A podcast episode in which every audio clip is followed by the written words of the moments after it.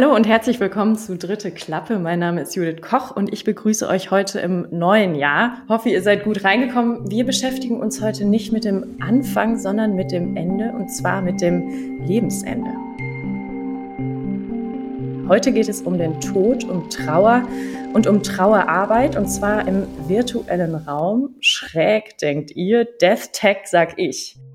Gehört zu einem digitalen Leben nicht konsequenterweise auch eine Digitalzeremonie zum Lebensende dazu und die Möglichkeit, dass unsere Angehörigen im virtuellen Raum trauern können? Hier geht es heute um die Software Farewell, entstanden in den Köpfen und auf den PC-Keyboards von Filmuni-Studierenden. Farewell schafft einen virtuellen 3D-Trauerraum, eine Gedächtnislandschaft für eine verstorbene angehörige Person, die über den Browser von mobilen Endgeräten betreten werden kann, und zwar raum- und zeitunabhängig. Fehlen darf natürlich nichts, was so weit wie möglich digital abrufbar ist. Richtig, auch eine Trauerrede. Und daher spreche ich heute mit den MacherInnen von Farewell und mit der Gründerin der größten Agentur für TrauerrednerInnen, Wer du warst. Die arbeiten nämlich mit Farewell zusammen. Wir sprechen darüber, wie er aussehen kann, so ein digitaler Raum, wieso das Feld der Death Tech, also Death Technology, so sehr durch die Decke steigt aktuell und wie das Abschiednehmen in 3D unsere Art zu trauern verändern kann.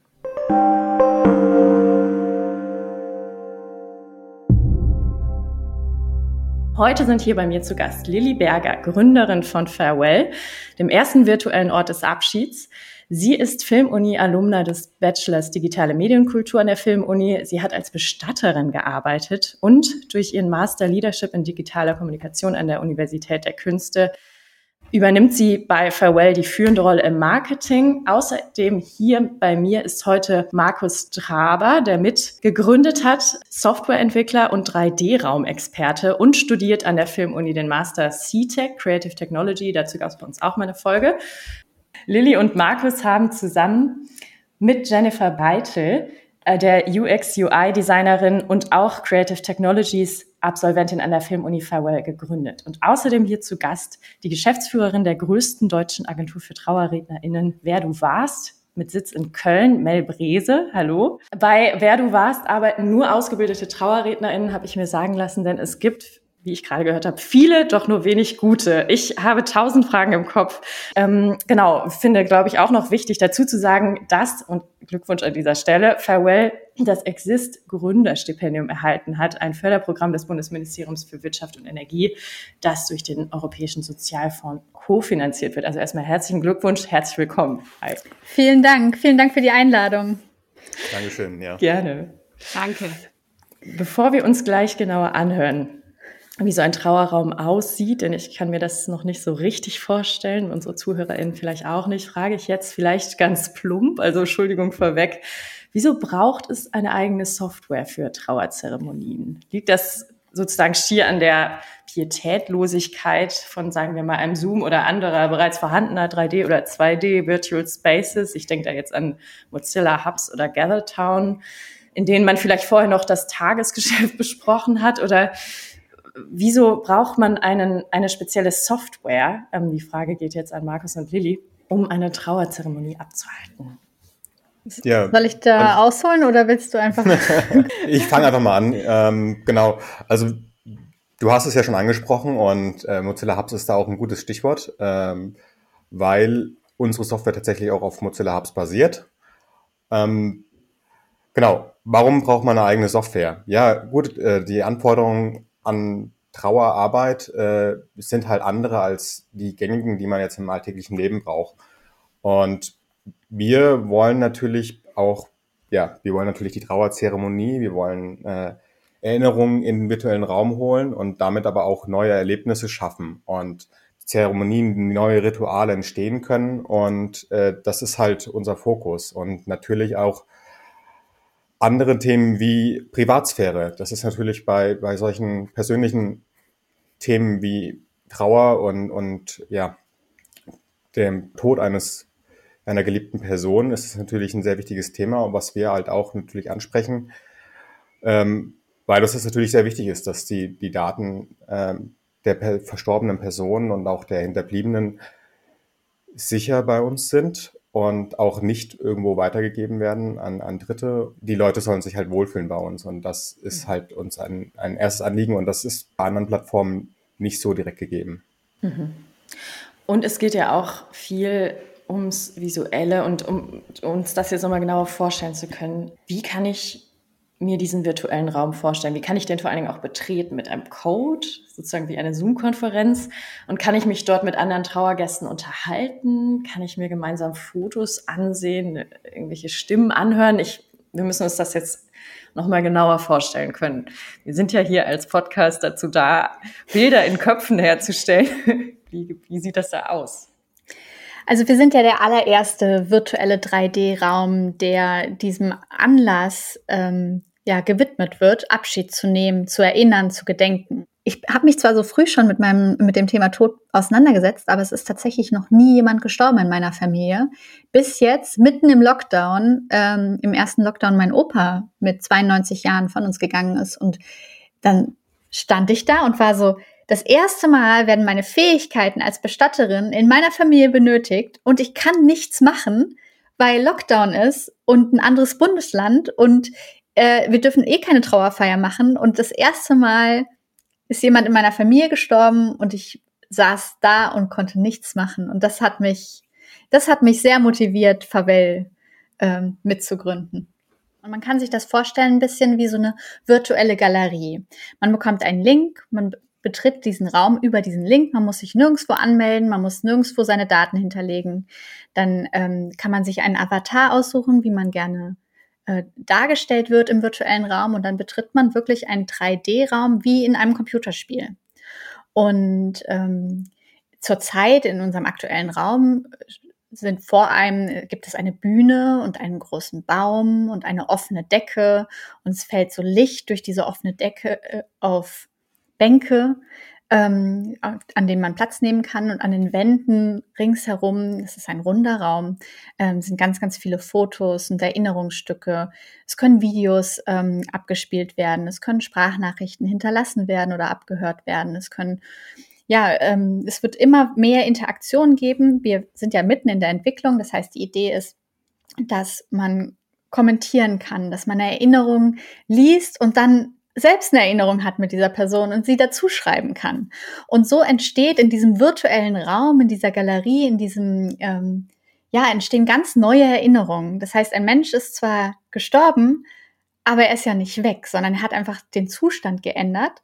Und ähm, es ist in diesem Raum möglich, mit diesem Menschen neue Erinnerungen zu erleben und neue, ja, die Geschichte irgendwo weiter zu erzählen. Ich habe letztens gehört, dass man sich immer an die letzte Erinnerung erinnert. Es gab eine Studie, die hat festgestellt, dass man sich nicht tatsächlich an das Ursprungsereignis erinnert, sondern an die letzte Erinnerung an dieses Ereignis. Das fand ich auch sehr interessant. Und das passt ja auch dazu. Ich muss jetzt noch genau verstehen, wie Mel, ähm, wie sieht die Zusammenarbeit aus, äh, von wer du warst und Farewell? Ja, für uns bietet das natürlich ganz neue Möglichkeiten. Also man kann sich vielleicht vorstellen, dass unser Geschäftsmodell ein sehr regionales ist. Also natürlich, wir sind deutschlandweit tätig und wir haben deutschlandweit über 100 ausgebildete TrauerrednerInnen, die wir vermitteln. Und nichtsdestotrotz bricht sich dieses deutschlandweite Agenturdasein ja sehr auf ähm, eine Regionalität runter. Ganz banales Beispiel, es gibt eine Anfrage in Stuttgart für eine Trauerfeier dann wird aus diesen 100 RednerInnen erstmal eine kleine Gruppe äh, übrig bleiben, die im Raum Stuttgart tätig ist. Das heißt, da habe ich schon mal eine viel kleinere Auswahl. Dann spielen natürlich auch Fahrtkosten eine Rolle. Wie weit darf die Person weg sein? Wie viel Fahrtkosten sind die Angehörigen bereit zu zahlen oder können sie vielleicht überhaupt zahlen?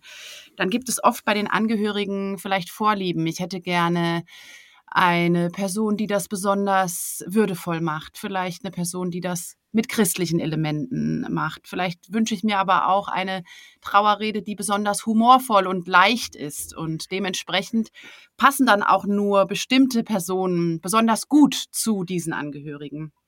Und dadurch, dass wir jetzt diesen virtuellen Trauerraum haben, den wir auch ganz klar als Ergänzung sehen, also man kann die Beisetzung im engen Familienkreis feiern ähm, und kann dann nochmal sagen, anschließend treffen wir uns in größerer Runde gemeinsam für die virtuelle Trauerrede.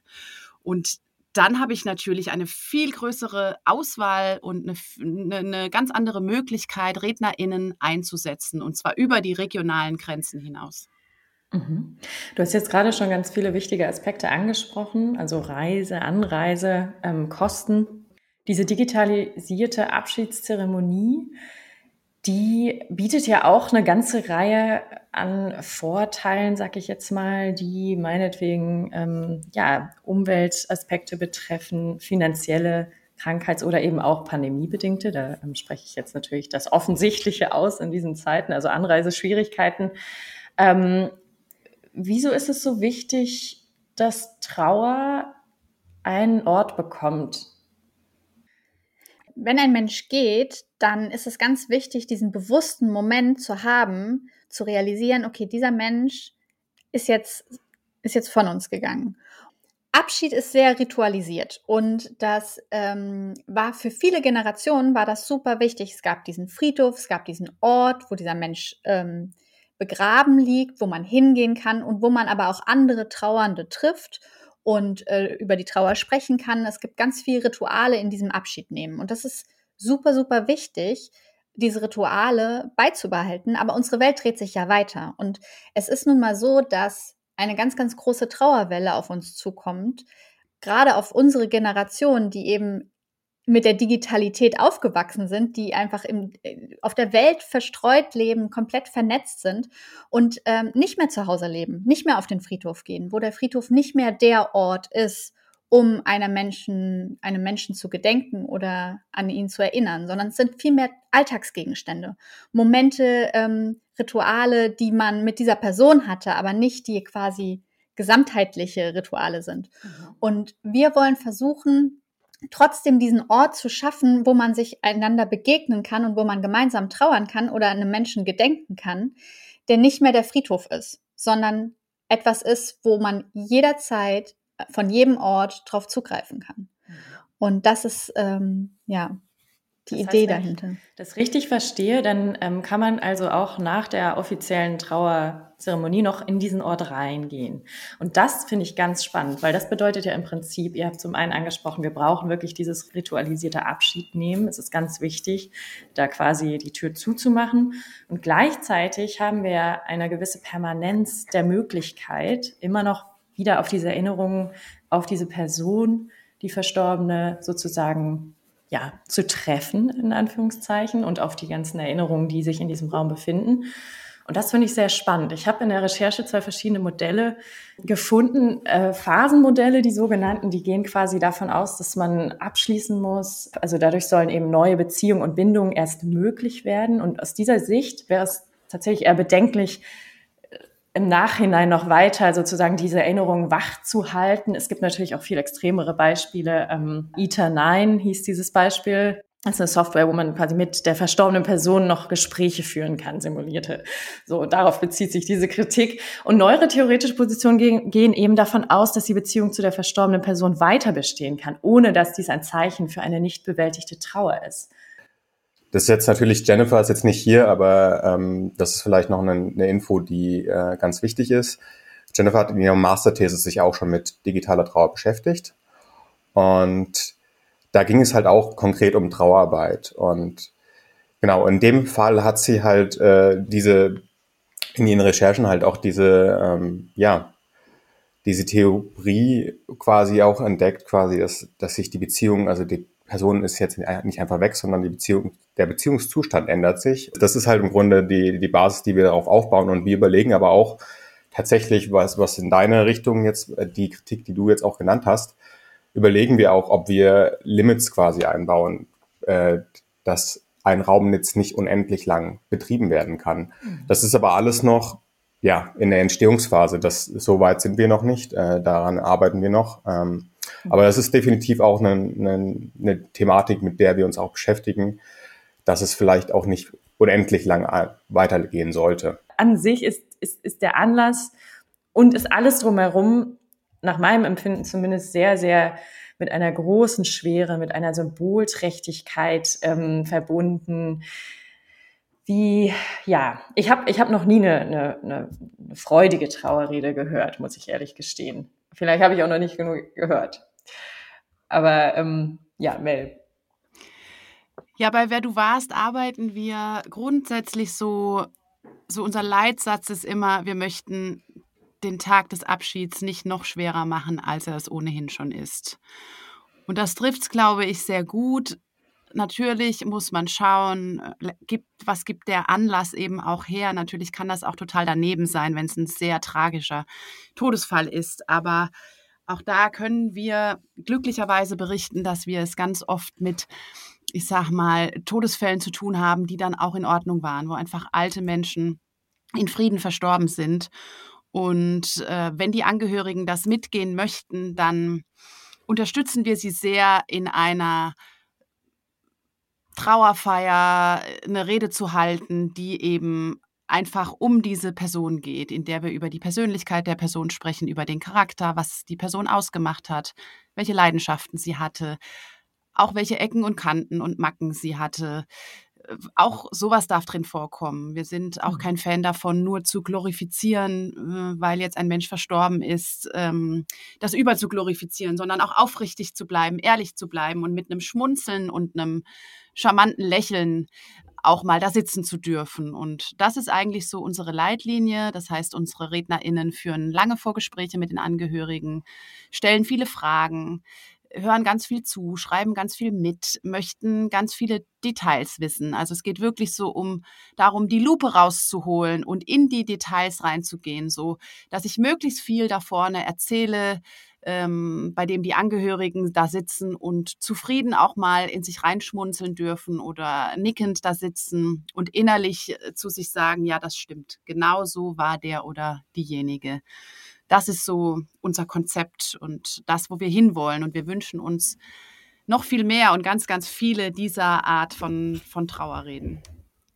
Das und das ist auch der Grund, warum wir gerne mit Wer du warst zusammenarbeiten möchten und warum wir den Fokus jetzt auch auf die Trauerfeier an sich setzen und auf das gesprochene Wort. Weil wir gemerkt haben, oder auch meiner Erfahrung als Bestatterin, ähm, ist es einfach so wertvoll, dort zu sitzen und nochmal eine Rede zu diesem Menschen zu hören. Und ich kenne das so gut, da zu sitzen und zu, sagen, zu denken, was redet der für ein Quatsch? Oder was hey, was, das ist doch gar nicht der Mensch, den ich kannte. Und als ich Wer du warst kennengelernt habe, war genau das Gegenteil das Gefühl, so, wow, ich habe das Gefühl, in diesem Moment diesen Menschen nochmal so richtig nahe zu kommen, so richtig zu begegnen, ihn aus verschiedenen Perspektiven nochmal so zu erleben. Und dieses Erleben wollen wir in diesem virtuellen Raum bringen, weil das ist, das ist der echte Moment. Und da kommt es dann überhaupt nicht mehr drauf an, ob das jetzt gerade digital stattfindet oder vor Ort, sondern es kommt auf diesen Moment an, an diese, auf diese Erinnerung und diese, diese Nähe, die dadurch entsteht. Und deswegen ist es uns auch super wichtig, dass es ein 3D-Raum ist und nicht ein weiterer Zoom-Call, weil ehrlich gesagt, ich kann mich nicht mehr an die letzten, ich kann die letzten fünf Zoom-Calls nicht mehr unterscheiden. Mhm. Also da, ob, was ich da jetzt anhatte oder wer was wie gesagt hat, das verschwimmt zu einem Brei. Aber der Moment des Abschieds, der soll in Erinnerung bleiben. Der soll, ja, den möchte ich spüren. Da ist mir auch nochmal wichtig zu sagen, jede, jede Person, die, die uns jetzt zuhört und vielleicht erstmal denkt, hm, muss das jetzt sein, dass äh, der Digitalisierungsbereich so weit äh, reingreift, jetzt auch noch beim Thema Tod eine Rolle spielt. Auch ich mache mich von diesem Gedanken nicht frei. Das, äh, das sage ich ganz offen und ehrlich, wie wir hier zusammen sitzen, dass auch ich einen Moment gebraucht habe, darüber nachzudenken, ähm, ob das Sinn macht, ob das sein muss.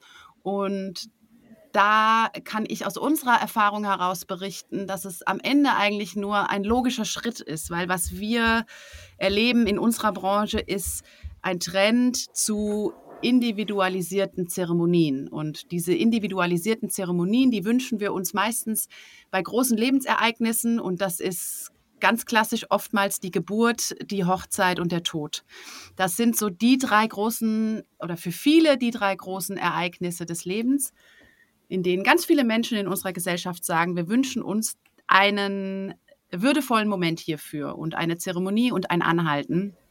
Und da eben die Kirche für viele immer mehr wegbricht, gibt es Ersatzmodelle. Und diese Ersatzmodelle schaffen wir. Und ich finde, zu dieser Individualisierung gehört am Ende auch die Digitalisierung. Mhm. Und du sagst es ja auch total, also finde ich einen ganz, ganz wichtigen Punkt, den Mel äh, eben gesagt hat. Es soll eine Ergänzung sein. Also dieser digitale Weg soll eine Ergänzung sein zu dem realen Abschied vor Ort. Und die, genau das, dass eben nicht alle Menschen immer dort sein können, die gerne Abschied nehmen möchten, die Möglichkeit zu schaffen, dass aber alle Menschen, die Abschied nehmen wollen, Abschied nehmen können. Egal von wo, egal wann. Mhm. die würde ich ja mich auch noch ganz kurz nochmal äh, reinhängen, weil ich wollte auch nochmal erwähnen, weil wir haben im Grunde diese, diese Thematik eigentlich schon integriert. Ne? Also das ist auch eine Sache, die, auf die Jennifer gestoßen ist, dass was ganz oft passiert, wenn jetzt heutzutage Menschen sterben, ist, dass ähm, ja, Trauernde noch Nachrichten per WhatsApp an die Person, die verstorbene Person schicken. Oder Facebook ist ja auch natürlich ein, ein super Beispiel, wo, wo Trauernde auf die Pinnwand ähm, Erinnerungen oder Grüße oder Nachrichten hinterlassen. Und unsere Idee ist quasi ja nur, dem Ganzen einen, einen Ort zu geben, der, der für diesen Anlass quasi passend ist. Das wollte ich nur kurz ergänzen.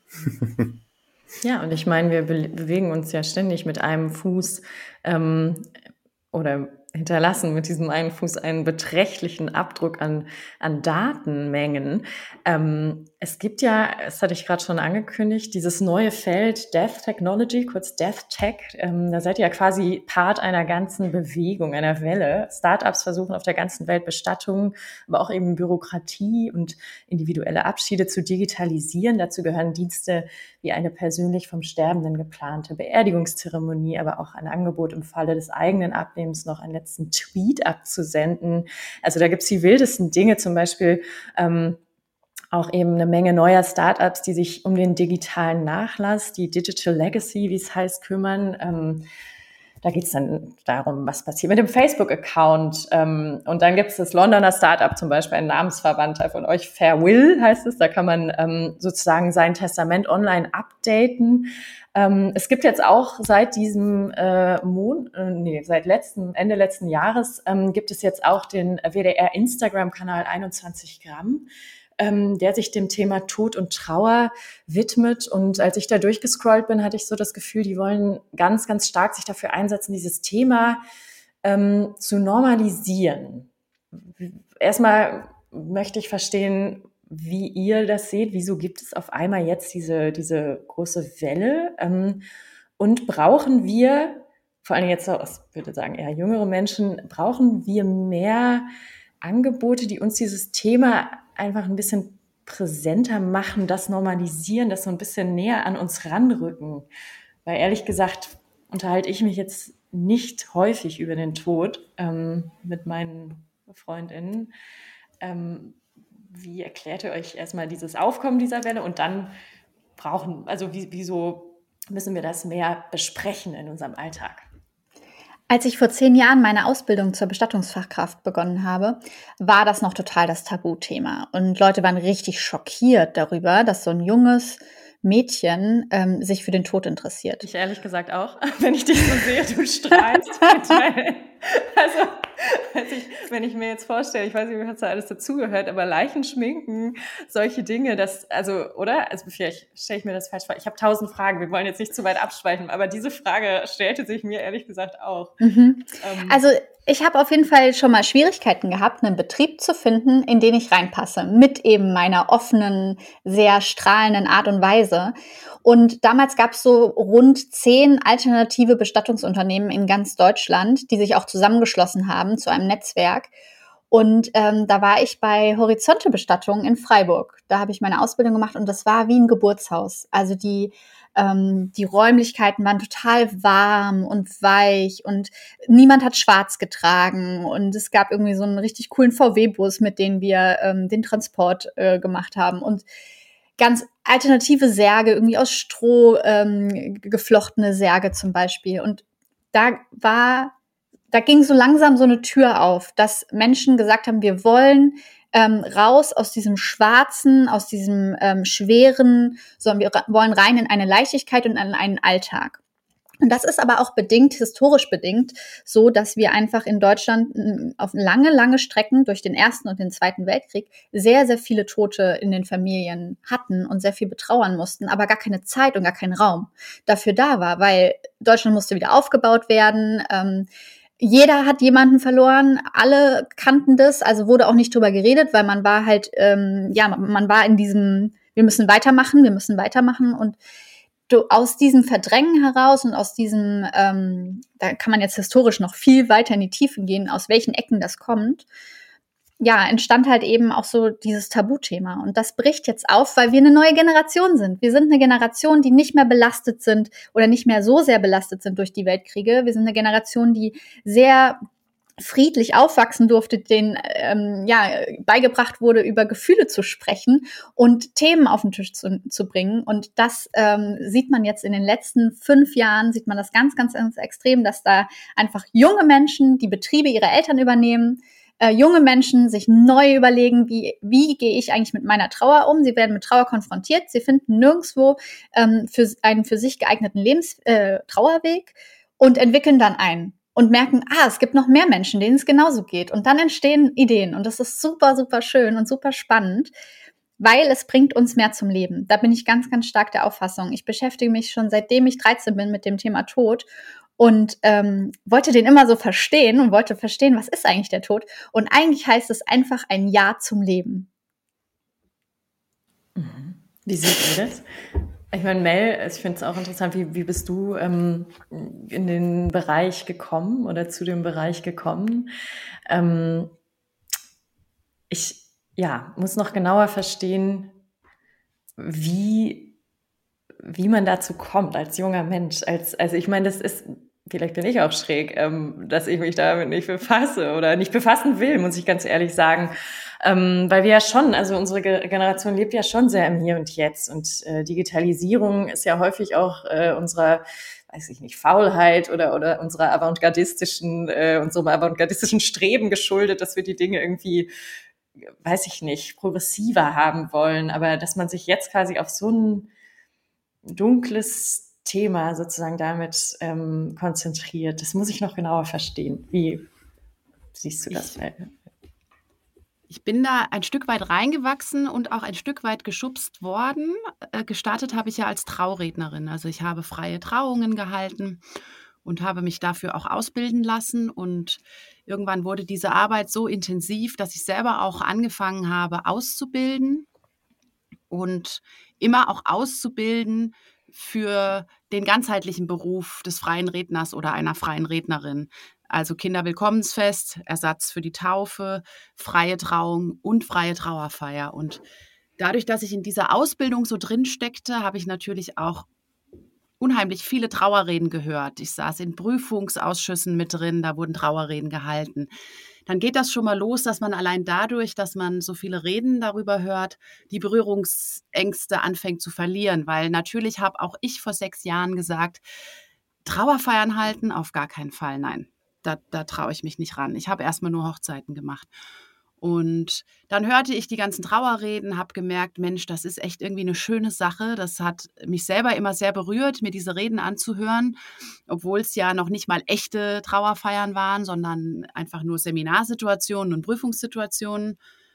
Und dann wurde ich irgendwann so ein bisschen in meine erste Trauerfeier geschubst, weil einfach eine Anfrage da war und keiner konnte übernehmen. Und ich dachte mir so, jetzt gib dir einen Ruck und probier das aus. Und heute ist es so, dass ich, wenn ich mich entscheiden müsste, würde ich mich für die Trauerfeiern entscheiden und würde die Hochzeiten sein lassen. Und dann fragen mich viele, warum ist das so und warum entscheidest du dich für das traurige Thema und nicht für das Schöne und für die Liebe und das Festliche und das Tolle. Und ich muss sagen, dass ich die Dankbarkeit, die zurückkommt, die ist natürlich in beiden Bereichen groß, aber ähm, die Bedeutung ist bei einer Trauerfeier irgendwie eine größere letztendlich. Und das, was ich Gutes tue für Angehörige, in, indem ich einfach denen einen schönen Abschied bereitet habe, das gibt mir nachhaltig mehr als eine Hochzeit. Und vielleicht ist das schwer zu verstehen, so als außenstehende Person.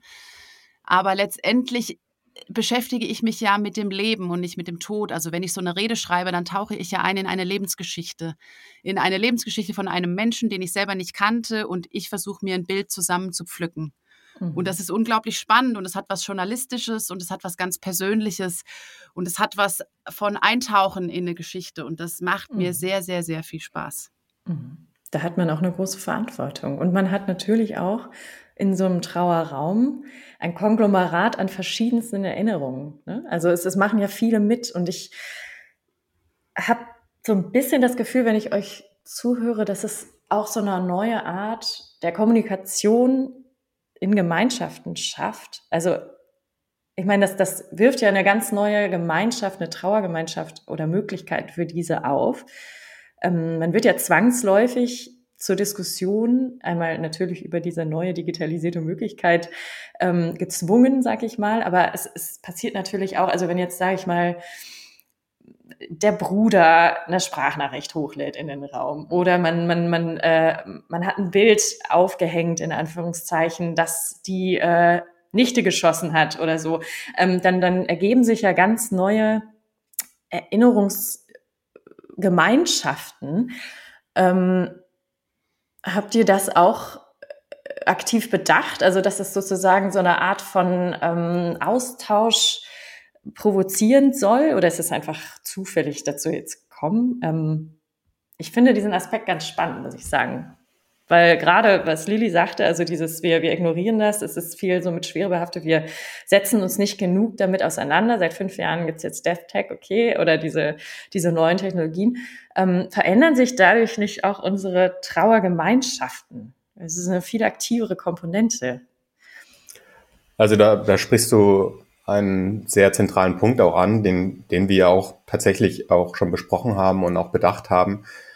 Also was uns halt natürlich wichtig war, halt war, also ein, ein Mensch hat viele, viele Beziehungen und bei so einer Trauerfeier, ich weiß nicht, ob da immer, immer alle Leute zusammenkommen, die, die irgendwie mit, mit dieser Person was zu tun hatten und auch, ob da auch vor allem Erinnerungen zusammenkommen. Ne? Also gerade der Freund eines Freundes, der dann vielleicht noch ein Foto hat und ähm, das wird halt nicht im Familienalbum landen.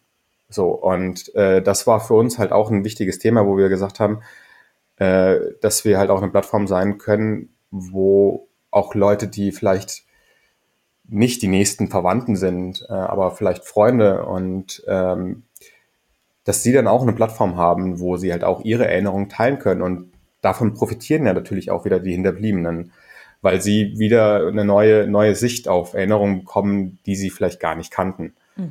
Und äh, genau auch das, was du sagst, auch diese Erinnerungsgemeinschaften, das ist auch genau ein zentrales Thema für uns, dass wir sagen können, hey, ähm, ich schreibe meiner Schwester, hey, lass uns in fünf Minuten in dem Raum von Oma treffen und dann kommt vielleicht noch meine zweite Schwester und mein Vater noch dazu und äh, wir können, obwohl wir an verschiedenen Stellen wohnen oder sind in, in, der Welt, können uns treffen und dort gemeinsam besprechen. Und dann kommt vielleicht noch mein Onkel dazu und also es ist eine, eine ganz andere Art der Zugänglichkeit, glaube ich, als wenn man jetzt so einen physischen Ort hat wie einen Friedhof. Und äh, das war uns ganz wichtig. Und genau, dieser Aspekt, den Lilly auch sagte, so ne, im 3D-Raum, das ist viel eindrucksvoller. Man, man, man prägt sich diese, diese Events halt auch wirklich ein, als wenn man jetzt in einem Videocall ist. Und genau, also von daher, das war definitiv ein zentrales Thema, warum wir 3D sind, warum wir im Web sind, warum wir so einfach, ja, äh, zugänglich sind quasi. Das, genau. Wir hatten gerade schon mal kurz Datenschutz angerissen. Ähm, ist das super kompliziert?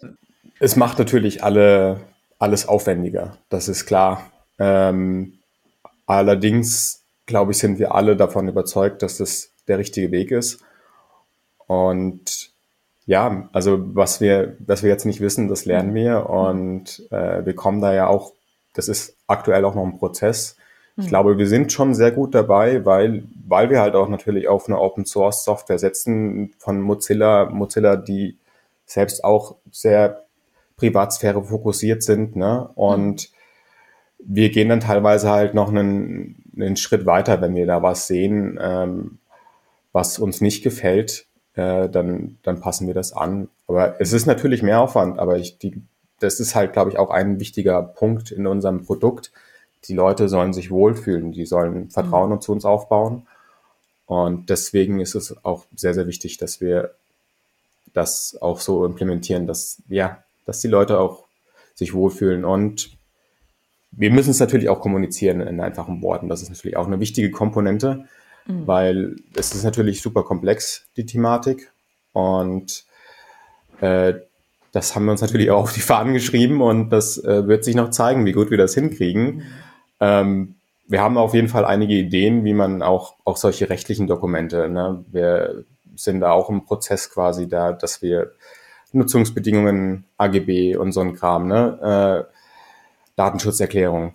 Mhm. Wir wollen, wenn es geht, und das wird sich halt noch zeigen, das Ganze halt auch ein bisschen, bisschen übersichtlicher, ein bisschen interaktiver gestalten, also dass die Leute auf einen Blick sehen, die wichtigsten Punkte, ne, und dann ins Detail gehen können. So, das ist eine wichtige Sache, dass die Leute können sehen, okay, ja, das sind die wichtigsten Sachen und wenn ich mehr wissen will, klicke ich drauf und sehe mehr. Ähm, ja, dass man nicht überflutet wird mit so einem ja. Ja. super langen Text. Gibt es genau. denn Grenzen? Also ich kann mir vorstellen, ähm, vielleicht kommen auch. Darf alles sein.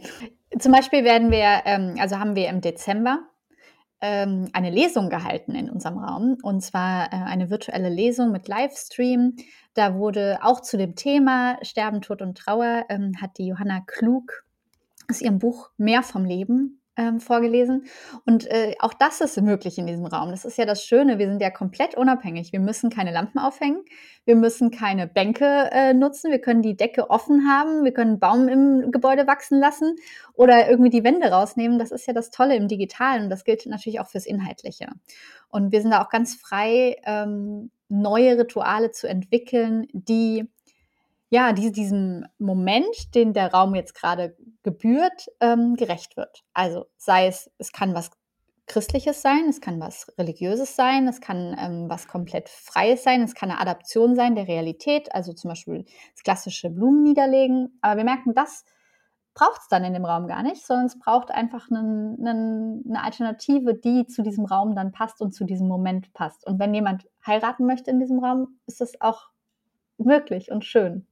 Manchmal ist es ja leider so, dass, dass man weiß, man wird sterben. Wie weit quasi kann auch die sterbende Person mitbestimmen, wie es dort aussehen soll? Ähm, bisher habe ich jetzt zumindest die Vorstellung, dass, dass es ganz stark ähm, in der Hand der Angehörigen liegt, was, welche Inhalte in diesem Raum quasi erscheinen sollen.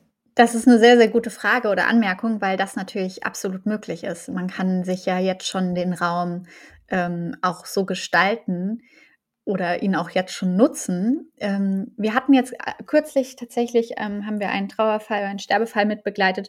Da ist ähm, ein junger Familienvater gestorben und ähm, oder er wusste, er wird sterben.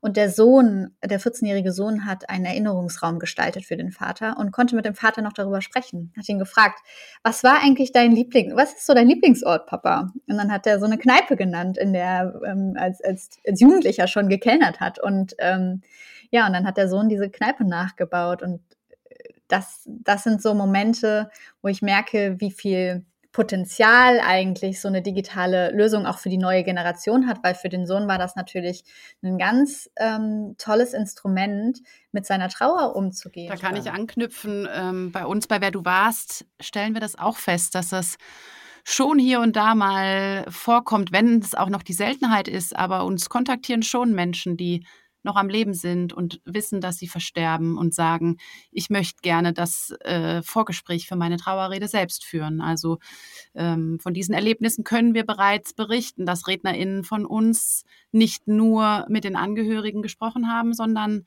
auch mit der Person selbst. Und dann einige Wochen später mit den Inhalten, die sie mit der Person besprochen haben, dann auf der Trauerfeier standen und die Rede gehalten haben.